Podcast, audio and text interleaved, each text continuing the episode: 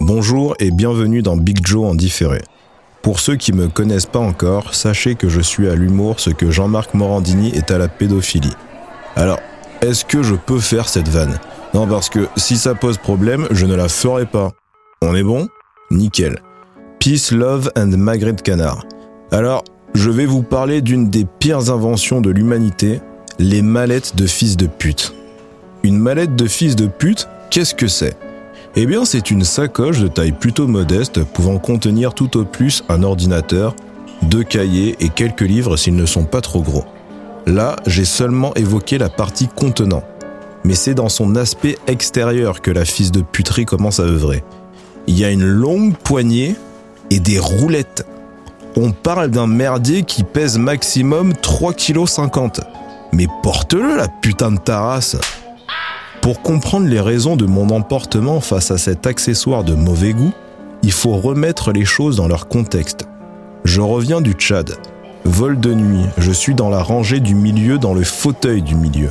C'était en 2012, je devais faire facile 25 kilos de moins. Pour ceux qui n'ont pas l'image, n'ayons pas peur des mots, j'avais un corps de lâche.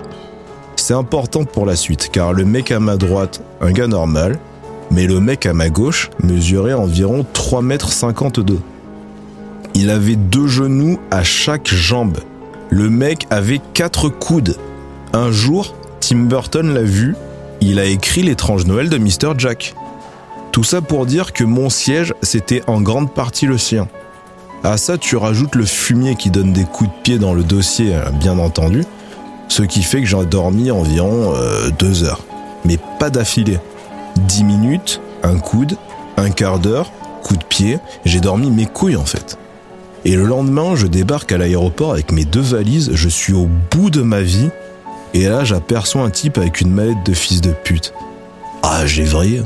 Le type, je le connais pas, hein, mais je lui ai souhaité du mal. Et encore, c'est pas l'expérience la plus violente que j'ai eue avec cet objet. Quatre ans plus tard, j'accompagne mon père à l'aéroport, à l'époque 60 ans, donc c'est moi qui porte les sacs. Et ils sont très lourds. Ce qui est normal, quand tu fais un gros voyage, tu repars pas avec trois copies doubles, du scotch et des trombones. Mais c'est pas le débat. Donc, j'ai les affaires de mon père, les miennes aussi, et là, en face, je vois un type sur le tapis roulant qui plus est, hein, en costard. Il téléphone d'une main et dans l'autre, une mallette de fils de pute.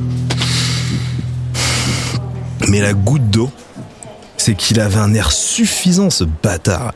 Il m'a jeté un regard comme si je le dérangeais. Et il y en a qui se doutent de rien. Mais ce qui a sauvé l'intégrité de ce garçon, c'est la présence de mon paternel.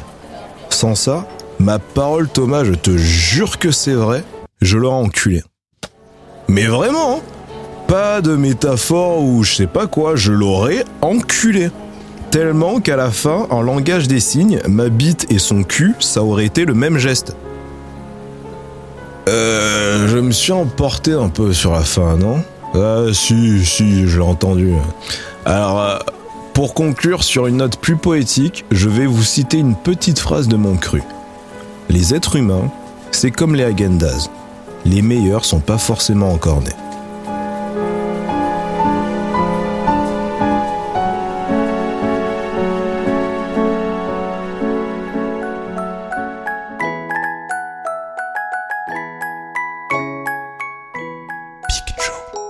Diffère.